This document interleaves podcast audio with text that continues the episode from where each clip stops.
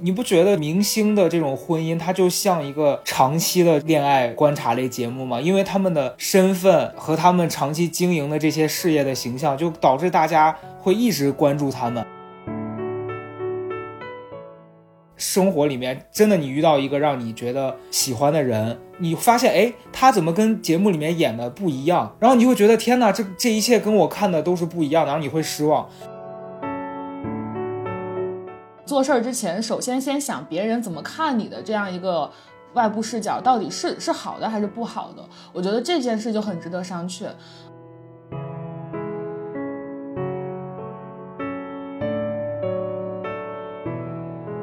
今天这期播客开始之前，我其实有一个感慨是，哎，这个播客做了六十六期了，今天第六十七期，我从来没有跟张琳女士录过一期播客。天哪，你说的就好像我在我来微服私访一样，就是来下架这档播客。哎，用下架这话应该是我可以说，你说下架就显得非常的没有。你看，这也是我们俩这么没有默契，这这也就是为啥这么长时间没有录播客的原因嘛。呃，是这样，我是上一周看到了你去了别的播客里面，然后你在那个播客里面大聊，就是这个学霸人设上综艺的这个事儿，然后当时我说天哪，张琳真是什么话都敢讲。我想说，我太需要。对，是这样的。我之所以去我们旗下的其他播客做客，是因为那些主播都太不勤奋了，就他们天天断更，我实在是没有办法。我说实在，你找不到嘉宾，我来跟你录。但是你这档播客就完全没有这个问题，你只你即使找不到嘉宾，你也可以自己录。嗯，今天要找你，主要是想聊一下，其实还是我最近在生活里面一个很大的困惑，就是我周围很多人都在看这种恋爱综艺。哦，我困惑也超大，我就天天在那个热搜上看到罗拉、王能能，不啦不啦不啦，对，就像一对动画片里的名字。就让人想起什么考拉之类的东西，然后我就不知道是什么，就点进去看，然后就发现是，就总是这两个人，就不管不管那一天发生了多么大的世界大事，这两个人永远挂在热搜上。但我就坚持没有看这个综艺，没有看一分钟。我也是，因为这个综艺是我以前的同事做的，然后他经常会在朋友圈发，就是说什么这个综艺，就是你知道导演们都很爱发一些录制的甘苦谈，然后然后怎么样，这些人啊人真好。我想说，Who cares？就。嗯，对啊，主要是他们营造的那个感觉，就像我们这种不看恋爱综艺的人，可能上来会有很多困惑。咱俩真是上来还没聊节目，就先发表了一通对这个东西的不理解。我俩会不会立场有点重复？就是这期播客就完全没有一个人站在恋爱综艺那一端呢？其实没有啦，就是咱俩还是可以就是发表一些自己不理解的。好的，我先从第一个我的困惑来讲吧，就是我会觉得这种恋爱综艺，今天那些人怎么那么容易人设崩啊？你有这个困惑吗？对呀，我而且我看的时候，哎呀，我我说这个太容易招骂了。我是那种我一眼就能看出，感觉这个人就面相不太好，他就不像什么好人。结果就果然会隔几天就看到网上他的谁谁谁什么前什么什么爆料，他的一些料之类的。嗯嗯，我就看一看一个准。后来我就不敢去妄下这种断言了，我怕葬送一个人家，比如说人家想要积累一些粉丝，结果断送人家大好生涯，我就不敢妄下判断了。但是心里默默去。那什么指认的话还是会很准，那我就觉得，那可能是不是每个人都会有这种料呀？就是不管怎么样，就只要你火了，都会有人出来爆你。我不太知道，因为我也没有火过。哎哎，你看现在这个互联网给人压力有多大？我感觉张琳只是在内心觉得这个人面相不好，他都不敢说出来，因为 对啊，没有在任何地方表达说我觉得这人面相不好，只是心里有时候说哎这人面相不好，过两天他崩了。他自己心里都会有这个恐慌，说天呐！对我都会觉得我是网暴的一份子。我是这样觉得，因为我有所耳闻，你也参加过一个就是类似的节目哦呀，古一个古早的恋爱综艺。对，那个节目没有像这些的关注度那么大。我在那个时候，因为我我周围当时周公正在做这个节目嘛，嗯。当时跟刘凯瑞吧，我俩那时候不是还在米未，当时处于特别闲的状态，就没有活。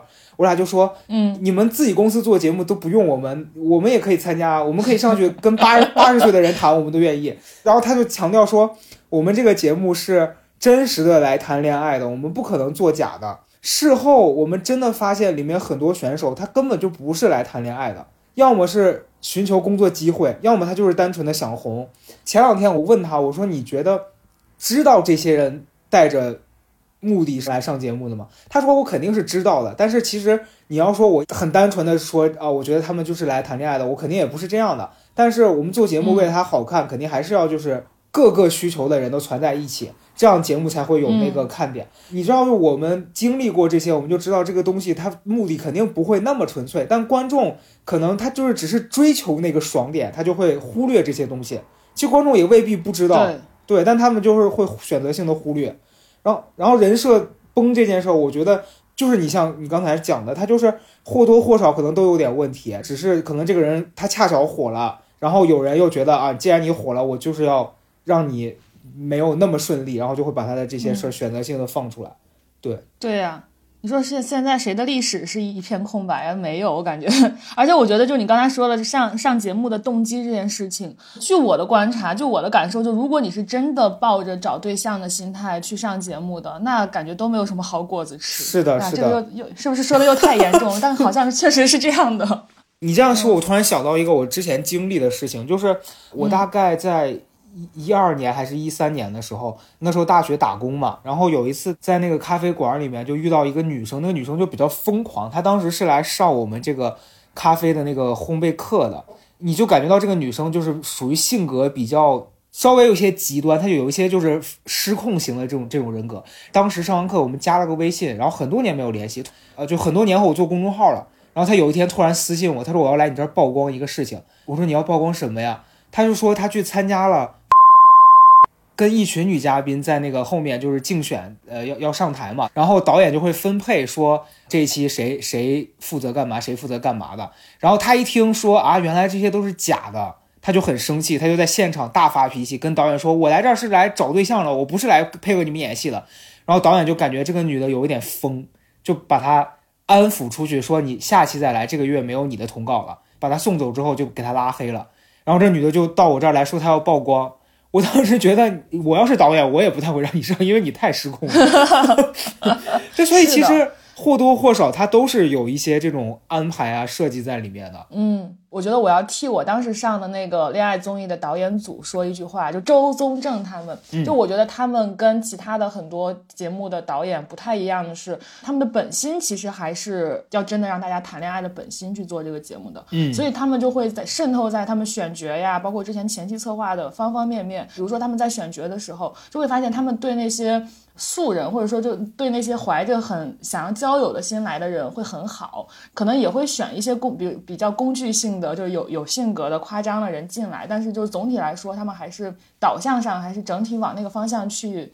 引导的，就整体呈现出来的是这样一个样貌。我也去过一些，比如说卫视啊什么做的那种节目，就你会发现他们真的是把人当工具使，就是要用你身上的某一个工具性，然后在前期跟你 re 稿的时候啊什么的，我觉得那样就造成不同的方向。说到这儿，我其实就是可以客观的，就是真的，因为我现在也离开米味了，我觉得我非常问心无愧的能替他们说一句话，说我在那儿经历的那几年，我能感受到他们。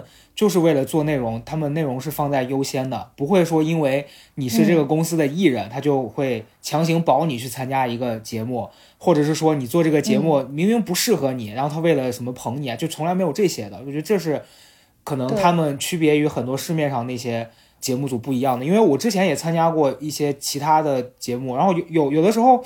你会发现那些导演他追求的就是效果本身。当年我参加过一个节目，然后他要跟我聊我的困惑，我说我这段时间真的没啥困惑，他就说那不行，你就必须要体现出来你很困惑。家里给我布置的就我满墙贴的全是那种毒鸡汤的标语，然后甚至我家地下有指压板，然后他给我的设计是我没事我就会去踩指压板，我有病吧我。当时是康永哥和马老师来我家嘛，就是说我家有一个什么头悬梁的那个东西，然后说让我让他俩体验，他就是纯为了设计这个桥段，设计一些非常不合理的东西在你身上。所以我觉得综艺节目有些导演啊，设计这些桥段的人本身他就是比较失控的，对。但是我觉得你再往后倒一步，就他们为啥要设计这个东西？肯定是他们觉得设计这个东西能达到他们的目的。那他们的目的就是取悦观众嘛，所以他们可能在他们的认知里边，观众就是喜欢看这样的东西。所以就是我们到底这是不是真的了解面对的是什么样的观众？到底就是我跟你认识的这帮观众是真的，还是你说的这些比较封闭的综艺导演认识的观众是真的？其实是这样一个问题，对对也有可能都是真的。对我这段时间在看了一些这种恋爱综艺，然后我就会有一个很明显的感受是，如果你作为嘉宾，你自己本身也不太能接受你真实的样子暴露在大家面前，就会有很多困扰。前段时间我是关注了一个抖音博主，他参加了一个恋爱综艺，然后那段时间老刷到他上这个综艺，后来我就发现他做抖音博主的时候，大家对他全是夸赞，因为很喜欢他分享的一些视频啊。后来他上了节目，因为他在节目里面的一些言行，然后他可能就表现的比较霸道，挨骂挨得非常严重，就所有人都骂他，就真的就是铺天盖地的这种差评。后来他就抖音也不做了，他的那个微、哦微博也停了。我就觉得真的就是有的时候，如果你自己本身没有搞清楚自己的诉求，就你真的是去谈恋爱的，可能效果它就是一个反噬的。对啊，对啊。那你那个时候参加那个你参加那个节目就是请练的时候，你当时是为啥会想去啊？就说真的，我没想到这节目能播，因为嗯当时米未的同事跟我讲的是他们在做一个新节目，然后想录一期样片，然后先试试效果，就请我。我以为我是一个就是去类似于你之前是做东西导演的时候，人家要试游戏，你是一个试游戏的工具，哦你就去试一下，我就去嘛，因为我觉得大家也都是好同事，大家也都想帮我找对象，那我就去试一试。还有一个原因是当时我不跟英男，我们刚开始创业想做节目嘛，嗯我也想看一下，就一个真人秀到底是咋拍拍出来的。所以我就抱着一个去学习真人秀如何拍摄的这样一个心态就去了。说我是抱着这个心态去的，但是在这个过程当中，我的 follow PD 跟我讲说啊，给我选了一个非常非常适合我的男嘉宾。嗯，那个人简直你的天才，我就开始就是开始，你知道就有杂念了。哦，当时我记得我还跟英男吵了一架，他们说就是你最后有个环节，你如果你们俩配对成功了，你要给男嘉宾送一件礼物。嗯，我的 follow PD 就每天催着我问说你就到底想出啥礼物了没有？然后我也没有任何 idea，因为我都没咋给男生送过礼物。最后送出的是那个具有文化的股份，所以赵英男跟你吵架。当时还没有成立具有文化，当时英男还刚回没回没回国来着，都忘了，他好像还在温哥华。嗯，对，我就微信问他说我应该送什么，然后他当时可能觉得这个环节非常不重要，然后他也没有给我提供什么有力的建议。嗯，我天呐，现在想起来太幼稚了，当时我们俩竟然会因为这件事儿撕逼，我就认为赵英男觉得我不配跟这个男嘉宾配对成功。记得当时我在去米味的地铁上，就用手机跟他在微信上大撕逼，嗯然后呢，他也非常摸得透、摸得准我的这个性格，然后他就来安慰我说啊，我认为你很值得，你怎么怎么样，然后最后我们俩就和好了。最后你知道我准备的是一个什么呢？其实还是张一楠给我想的，他本科的时候特别喜欢一个女明星叫杨子姗。啊，然后有一年他过生日的时候，我们一帮朋友给他在淘宝上定做了一个杨子姗的真人玩偶，然后他就一直把它放在他们宿舍的窗边，然后所有路过宿舍的人都会看到有一个男生宿舍就是有个窗杨子姗在上放了一个那看着 杨子姗，已经成了清华的一个传说，嗯所以他就让我定做了一个我自己的真人玩偶，说到时候配对成功就送送给那个男嘉宾。嗯，然而我最后也没有配对成功，这个玩偶就一直放在米味。后来就是赵英男不是上奇葩说了嘛，嗯然后他去米味培训的时候，他就帮我把这个娃娃给拿回来了，然后这个娃娃现在一直放在我们公司。天呐，不得不说，我觉得这个礼物本身也真的是，如果我是个男嘉宾，我收到我真的是会来火，谁要你的那个玩偶啊？这个礼物真的非常我呀，对，就是是你会做的事儿，但是这个东西本身很容易把嘉宾惹火。我跟你说，就本来已经配对成功了，收到礼物就不想配对了。当时也没有配对成功，然后之后也就没有联系，但就参加了节目有这样一个体验，是吧？哦，有联系，我、嗯我之后跟那三个男嘉宾都有联系，一共有三个男嘉宾。最后不是你要投出你的一票吗？我投票了那个男嘉宾，后来我俩确实没咋联系了。但是当时在现场互相看不上眼的那两个男嘉宾，后来都成了好朋友，都成了现实中的好朋友。有一个是那个谁孟尝，刚刚归国的文艺男青年，一个专栏作家，人家现在已经是就是一个著名播客的主播。然后还有一个是。那个弟弟叫肖雪华，他可能也是经过了这几年的成长历练，已经从一个玩世不恭的富二代变成了一个就是有谋略的创业家。嗯嗯嗯，吓死我！我还以为他俩还是有联系的。刚想说，你说这批人都成了朋友，我说该不会最后还发展成你自己公司旗下播客的主播吧？就是那些人。那倒没有，我天哪！现在市面上这些恋爱综艺，那些。在节目里面，真的这些 CP，他们到生活当中走在一起的几率大吗？我的感受是我看完这些，随着时间我就会忘记这些人有没有在一起，但是时不时会有一些新闻炸出来说啊谁谁谁什么分手了，或者大家就已经那个时候已经不在意他俩是不是在一起了。对，就这个事儿，其实我还是觉得挺那个什么的。就我在想，如果我参加这种节目，我会有点担心说别人关注着我和另外这个嘉宾的一举一动。然后我们两个今后在一起了，可能有人会对你有要求，因为你看现在这种观察类节目，有很多人他会从你的各个的言行举止去分析你做这件事的心态，然后会对你严加指责，觉得啊你不够体贴，或者是你做这件事儿你没有尊重到女性什么，就是会很细微的，你做的事情多，他会觉得你可能做的不够好。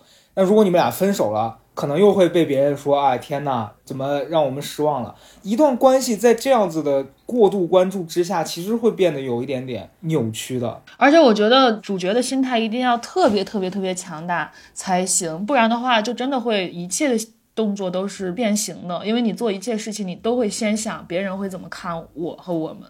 是的。然后对我，所以我觉得就包括你像明星的婚姻也不太长久，可能也跟这个有关系。就是你时间久了，再强大的内心，你都会蒙上这样一层预设的视角，就是你先从外部来看自己的关系。但其实你说亲密关系这种东西，我觉得最重要的还是要向内求嘛，还是要真正看清自己内心要的是什么。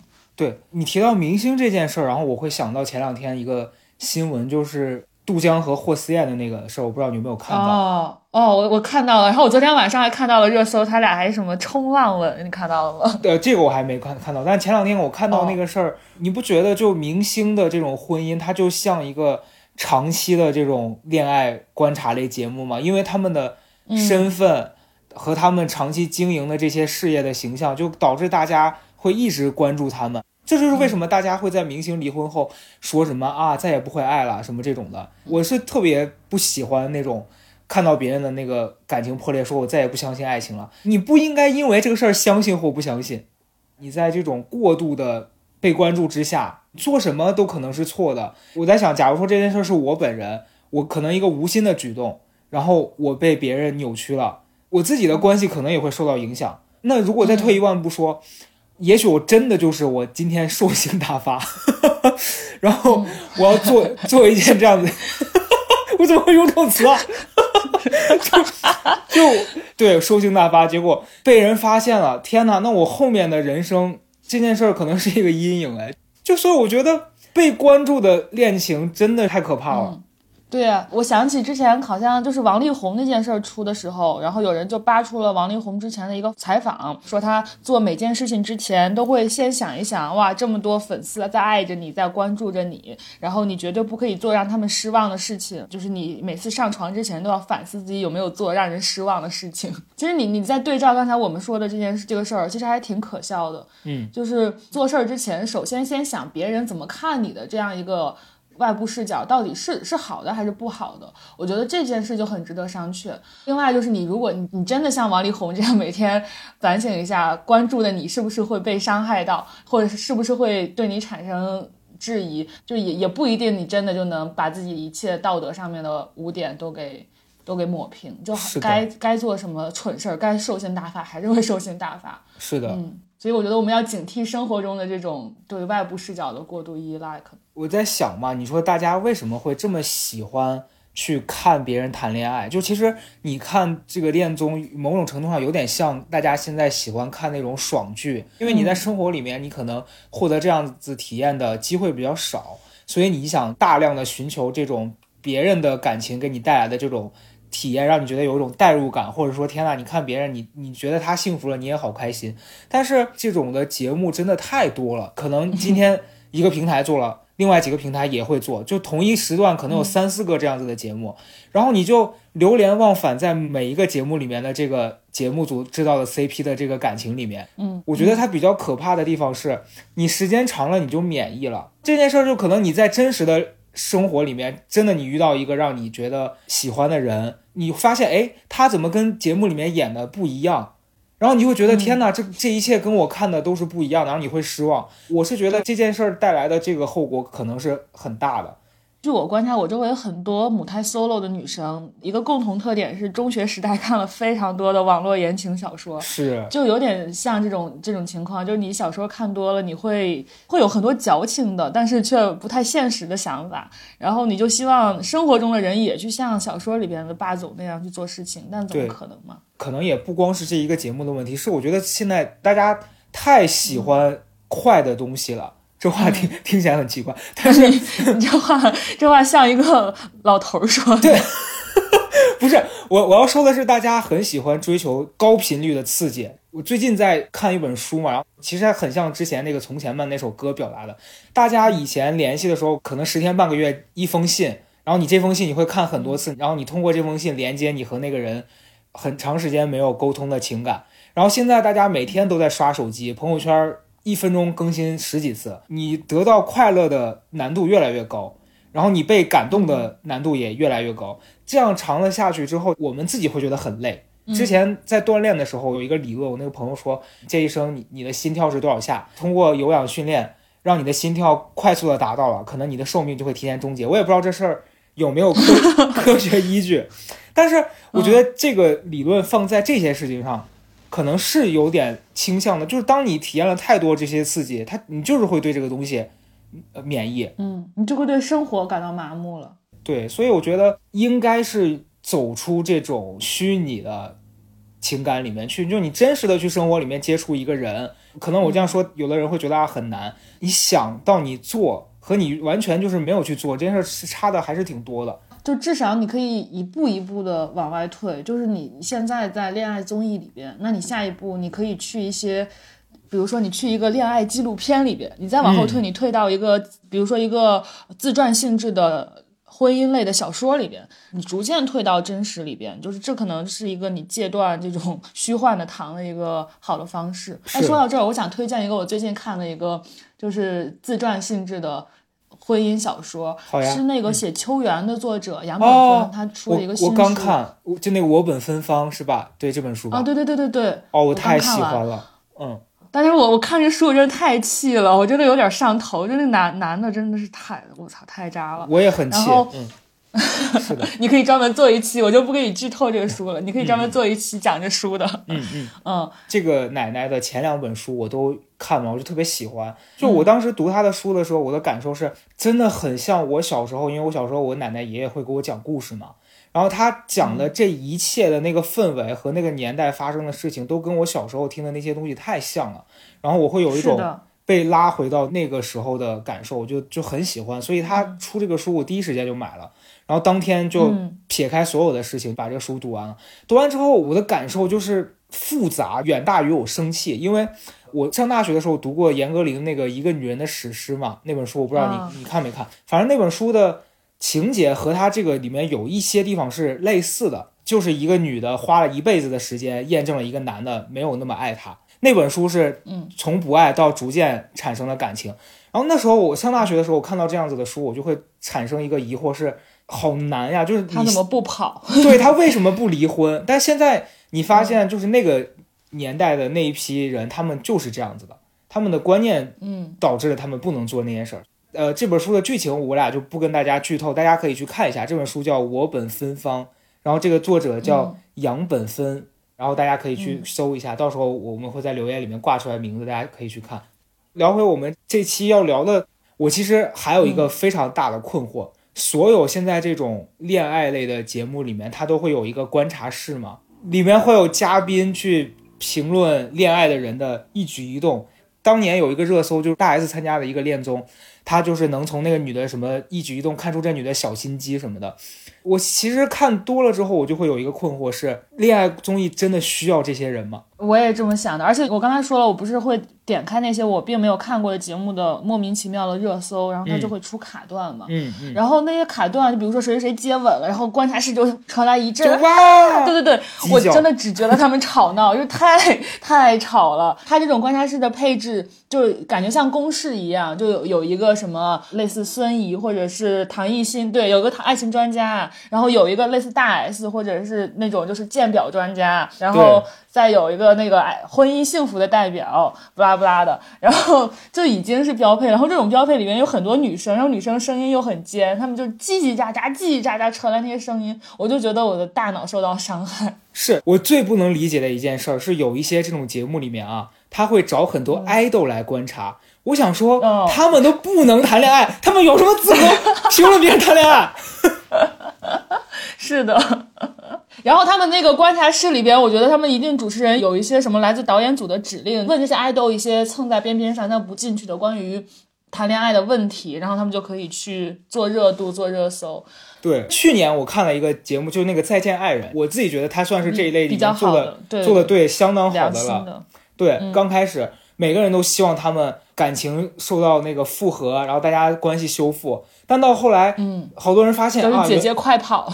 对，大家发现这个事儿没有按照自己的期望之后，就会改变心态，就变成了去辱骂这个嘉宾，变成就是替他打抱不平。我觉得大家把过多自己生活里面受到的不公的待遇投射在这些人上面了，他们自己是很能接受自己经历的这些事儿的。结果你把你的情绪转嫁给他，他可能会更痛苦。他如果真的已经为了这些事儿焦头烂额了，参加了个节目回来还要面对一些莫名其妙的网络暴力，他们的人生遭遇的大风大浪也太多了吧？这就是我刚才说的，如果你是真情实感的去当嘉宾的，就会弄把自己弄得很难受嘛。就是作为嘉宾来说，最好的心态就是想清自己的工具人属性，然后把该出的名出了，该赚的钱赚了，其他的东西你想清楚了，自己是默念自己是个工具人，然后就远离伤害吧。对，觉得确实是这样子。上节目的人可能要清楚自己在这件事当中起到的作用，就你可以带着一点点的期待，说也许这个节目能带给我什么，但是不要预设一个结果，说这节目让我拥有一段美好的感情，或者让我的事业一定达到什么程度，因为可能结果跟你想的完全是不一样的。然后看这个节目的人，就把它当成一个你今天吃饭、你下饭的陪伴你的这样一个东西，你不要去给他。加太多的你想要的欲望在上面了，就干嘛呀？大家都很累，你你还要把自己做不到的事儿去加给那些人？是的，觉得很不可理喻的一幕就是我，比如说我会觉得这人可能不太行，然后果真就有人爆出来了他的，比如说前暧昧对象，在节目里边的 CP 粉就跑到人家这个爆料的微博底下去骂这个爆料的前女友或者是前什么，就说哎，就你就看不得人家现在甜怎么怎么样的？就我想说这些 CP 粉们，你到底知道些什么？就你什么给了你底？气去一个当事人的微博底下发这样的话，就是还是像你刚才说的，你把它当成茶余饭后的谈资或者是一个消遣时间的东西、杀时间的东西，完全没有问题。那你代入感也未免太强了，我想说。对他们的行为让我想到了多年前很多人看《还珠格格》在街上朝容嬷嬷扔鸡蛋是一样的，就是完全没有必要。对，对呀，我觉得退一万步说，就都还是。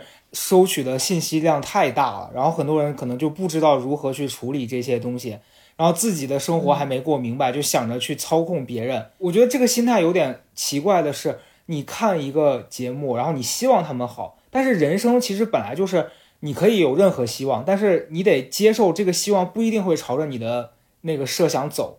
现在变成了我看了一个节目，因为我投入了时间，我向你投入了喜欢。然后你就得必须回报我，不是这样的，真的不是这样的。嗯，我昨天还特别好笑，因为我昨天跟冉高明去做那个烘焙嘛，因为他比较红这件事儿，我早就接受了。上街就会遇到很多那些热情的路人过来跟他们打招呼，然后要合影啥的，我就默默的在旁边站着就好了。然后昨天特别好笑，是我俩在那个商场里面就遇到好几个路人先过来跟他拍照，还送他烘焙的那个饼干什么的，就没有人搭理我。结果我俩做面包，我们是四个人一组，然后还有两个人是一一对情侣。然后那个女生看到我就突然就是很开心，就就尖叫说啊，我认识你个阿什么。然后我就说啊，谢谢。然后我就指着冉高明说，我说你你不认识他吗？他更红哎。然后那女孩说啊，那我可不认识。当下我就跟冉高明说，我说哦，sorry。你知道，当一切都结束了，那个女生突然拿出手机说，哎，这个人怎么比你粉丝多？然后指着我说，你怎么回事？我我想说啊，我要跟你道歉吗？我太好笑了。天哪，你怎么会？他真的很真情实感。对，你知道，你要把生活中的事情和在节目里面看到的这些东西，就其实还是要做一个区分的，就不要把它太主观的带入到生活里面。你很多事儿你不能提前给他预设一个结果。咱俩最开头聊到就是关于我狗生病的事儿，我家狗在我在很小的时候，就八个月的时候就长过肿瘤，那个时候我特别不能接受这个事儿，是因为。在养它之前，就养了另外一只小狗，那个狗就得了细小，就死掉了嘛。我是鼓起了很大的勇气，想要再养一只狗，结果养了不到一年，它就长了肿瘤。然后当时我对这件事儿，我就很冲击，我觉得为什么我又遇到要失去一个动物这样子的这种痛苦，就很不能接受。后来花了很多钱给它治好了，一直有一种劫后余生的感觉。然后前段时间我在家摸它的那个背。突然就摸到了一块小鼓包，你知道我的那个警觉就是警铃突然又响了，我觉得这事儿应该立刻要检查。然后检查之后，大夫就说，要么他是那个发炎了，因为他那个鼓包里面抽出来的那个细胞去做检测是很大量的淋巴细胞。他说就这个大量淋巴细胞两种可能，一种是发炎了，一种它就是淋巴瘤。你知道连锁医院的医生他是不会跟你说太具体的，因为他告诉你好的结果可能。结果不好，他怕你追究他责任。然后，如果他跟你说太差呢，可能也没那么差，所以他就很保守。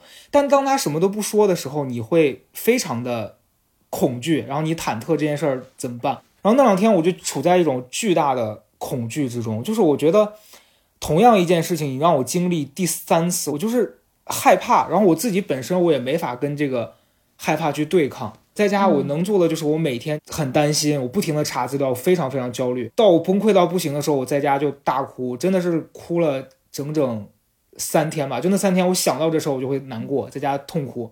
直到昨天晚上，我发现就是你不能再等了，我就带他去找了一个我认识的大夫，去帮他把这个肿瘤切下来。然后今天早上也出了结果，说确实是恶性的肿瘤，但这个事儿是可以治的。这件事儿给我的体验，我今天早上还在跟周东正聊，我说就是放在以前。我可能会有一个心态是说，哎呀，你看你应该早点去做切割，就早点省心了。这次这个事儿给我的感受是，可能一切都是他最好的、最好的安排。因为如果没有经历这三天，我可能不知道一个事儿，你不能提前给他做一个最好或最坏的预设。你已经想到最坏的，但他还是有转机。然后你想到最好的，他可能也没那么好。所以你就是应该自然而然让这件事发生。然后你恐惧了，他也不一定会怎么样。所以就是。要接受这个事儿，然后可能每个人都会觉得啊，这事儿不按照我想的发展，我就会很痛苦。但是事情就是这样子，你得逐渐在漫长的时间里面接受这件事儿。是的，而且我觉得对于那些不能接受无常的人来说，那老天爷就会不断的给他安排来上这个功课，对，是这样子的。哎，你看没看过一本书叫《沉浮实验》？我觉得还挺适合。哦，我我看过，我看过。对，我觉得他说的就是这件事情嘛。我前两天在经历这件事儿的时候，我就一直在告诉自己说：“哎呀，就是臣服吧。”但是你知道，前两天一直有一个心态是我在努力的跟这个害怕的感觉在做对抗。嗯，就是我一直觉得说：“哎呀，我现在很害怕，我不知道该怎么办。”我就一直在转移这个事儿，我做很多事儿。当我停下来，我就又会回到这种恐惧里面。后来是那天晚上，我跟周东正回来，我俩就聊这个事儿。真的是没办法经历这件事儿，因为以前可能面对生病、面对死亡，我就做的选择就是逃避。但是现在我必须面对这件事儿的时候，我就会很本能的觉得说我无能为力了。我我万一抵抗不过这件事儿怎么办？他就告诉我说，那如果你真的还是很害怕，你就跟你的恐惧待一会儿，他不会把你怎么样的，就你得接受这件事儿，然后想办法去解决你眼前的状况。今天就是大夫告诉我说，我可能就是花一笔钱嘛，就确实又是一笔不小的费用。但是不幸中的万幸是这件事儿是有解法的，而且花钱能解决的问题，它就不是一个特别可怕的问题。而且你还有钱可以花，你想想。对，好像我俩前面聊这一趴跟前面恋综关系不是很大，但我们想说的其实是，就是面对生活当中的无常，在生命面前，所有的那些事儿都不是事儿。嗯我突然放下了很多我这一段时间以来的包袱。你看节目也好，你经历生活中的这些痛苦也好，你不要去给他下一个论断，说这事儿应该按照我预想的方向发展，嗯它才是好的。就我觉得大家应该在生活中把心态放的稍微还是平一点。送给所有的恋综观众。恋综观众现在想说你俩有对你俩是谁呀、跟我有什么关系？但是我们就是要说，哎，就是要说。其实还有一个问题，我觉得是没解决的。一部分看恋综的观众，我觉得他们最难的地方是，他们觉得我看了可能我会开心，但我不看，他对我谈恋爱很难这件事儿，也是就是没有什么帮助的，就我不知道该怎么去处理我生活中的实际的这个困难。嗯，据我观察哈，就是好多生活中真实的母胎 solo 们，他们并没有很焦虑，说我马上得谈个恋爱，反而是那些、嗯 就是不断的在谈恋爱的人，他一有空窗期，他就忍不了，说不行，我得马上找一个下家。其实这事儿就是饿死，不是叫什么旱死，旱死的旱死，涝旱死旱的旱死，涝的涝死。但那些旱的旱死的呢，他也挺享受旱的这个状态的，他也没有想着去发点水。对，今天我们这一期真的是感觉在那个危险的边缘反复试探。我其实是这样想的，为啥我会觉得大家谈恋爱对于一部分人是很难的？是他自己没有给自己建立一个很明确的需求，是说我到底要不要谈恋爱？嗯就是很多人可能他看到别人谈恋爱，然后别人告诉他说单身着有很多不方便的。但是如果你本身就很享受这个状态了，那别人那个标准就不应该是你的标准。嗯就是像我有一个朋友，之前大家一直开他玩笑，因为他上一次谈恋爱，包括他开张是零八年的事儿，你知道吧？离现在已经过去了三个奥运会。对之前有一次我看那个姜思达发朋友圈，每当我想到姐姐上一次开张是零八年奥运会，我就觉得没有什么坎儿是过不去的。然后后来我跟姐姐聊，我说你这件事儿你不会觉得焦虑吗？就你想不想要谈恋爱？嗯姐姐说她就不想，嗯她说我现在就觉得我一个人很开心，嗯我也不觉得我需要有一个人陪着我。嗯然后我看别人谈恋爱，如果我高兴我就看，嗯我如果这事儿我不喜欢我就不看。嗯就我觉得那是一种非常自在的状态，就我不确定他本人是不是真的能做到他说的这样，但如果真的是这样，嗯，其实是很令人羡慕的。对啊。我最近在解命盘的过程当中，也会发现，就有的人他可能不适合谈恋爱，你就不要搞嗯爱情，你就是搞事业吧。你把事业搞好了，你整个人就好了，不一定要强求自己去搞爱情啊。是的，然后我觉得大家在这件事上要做到的一件事儿就是，你不要心口不一。嗯就如果你真的想要谈恋爱，那真的用一种非常鸡汤的方法，就是你向宇宙发射你的这个能量，可能这个关系它有一天会来的。嗯但是如果你很渴望谈恋爱，但你嘴上又很嘴硬，说啊我不要，我不要，你通过你的这个状态，嗯，你会把一些想要接近你的人给推开了。是的，对，所以我觉得就真的，你想要你就大胆的追求，嗯你不想要那你就享受你自己一个人的那个舒服的状态。对，但前提是你得问清楚自己嗯到底要怎么样。对的，所以我觉得仁者见仁吧。我对，然后如果你想清楚了，就是我不要谈恋爱，但我愿意去恋综里边吃这些假糖，就我开心，那也挺好，那就去嗯开心的当一个恋综的观众，去磕这个对管它真的假的，你磕到开心就行。我觉得这也是一种很好的观剧态度。所以其实我觉得我们俩乍一上来，我俩说了很多对这个事儿的 diss，对这事儿的不满和困惑。但其实我们为啥想聊，是觉得可能我们在看这个事儿的过程当中，会一开始觉得看这个东西给人带来体验是不好的。但是你通过了解这件事儿，然后你发现原来大家对他的那个需求是解决自己本身的一些诉求。嗯就如果这事儿给你带来的快乐远大于你的困惑，那你就去看它。嗯那如果这事儿让你很痛苦，你就不要再让自己就是那么为难。你像我们热搜再多，我们也不会去点开了，对，但我们还是会聊一下。我还是会消费一下。对你最后还有什么想要总结的吗，张老师？呃，高老师是这样，呃，我作为一嗯个读书博主，还是要跟大家说一下，这世界上除了恋综之外呢，有非常多好看的书籍啊，然后电影啊，嗯大家多看一看，就不要只吃一种食物，大家可以品尝一下满汉全席。哎，我最近看了那个《花束般的恋爱》，特别好看，你看了吗？哦，我也很喜欢，哦我看了，我是他去年的时候还没上映的时候，我在网上看的，我也很喜欢。大家如果喜欢看恋综，可以最近看一下这个《花束般的恋爱》，我觉得真的是我觉得很喜欢的爱情电影。嗯，很多东西它会就是像电影啊、书啊这些东西，它可能在刻画上，在深入程度上就会比恋综更加下力气一些，然后对观众的体验也更不一样。就你可以去稍微看一点这种有深度的东西。是的，是的。最后我们就是跟大家推荐。电影还有包括今天节目里面提到的书，大家如果感兴趣也都可以去看一下。反正我们也就是从最开始只看自己喜欢的、自己看得进去的东西，到现在发现，因为看了很多原来可能没有那么感兴趣的东西，发现哎这些东西也很有趣。嗯，这件事儿其实是很有意义的，就推荐大家也去多做尝试吧。对，好，那我今天我们这期节目差不多也就。聊到这里，然后希望下一次，呃，我也不知道是什么时候，但是如果再有什么困惑的话，我还是会找你来录一期。毕竟嘉宾真的很难 找，而且你真的很好用。然后也希望你下一期录节目的时候，你的狗已经好了。好好，没问题，我会努力的带它治疗的。那今天就到这里吧。嗯，拜拜。好，拜拜，谢谢。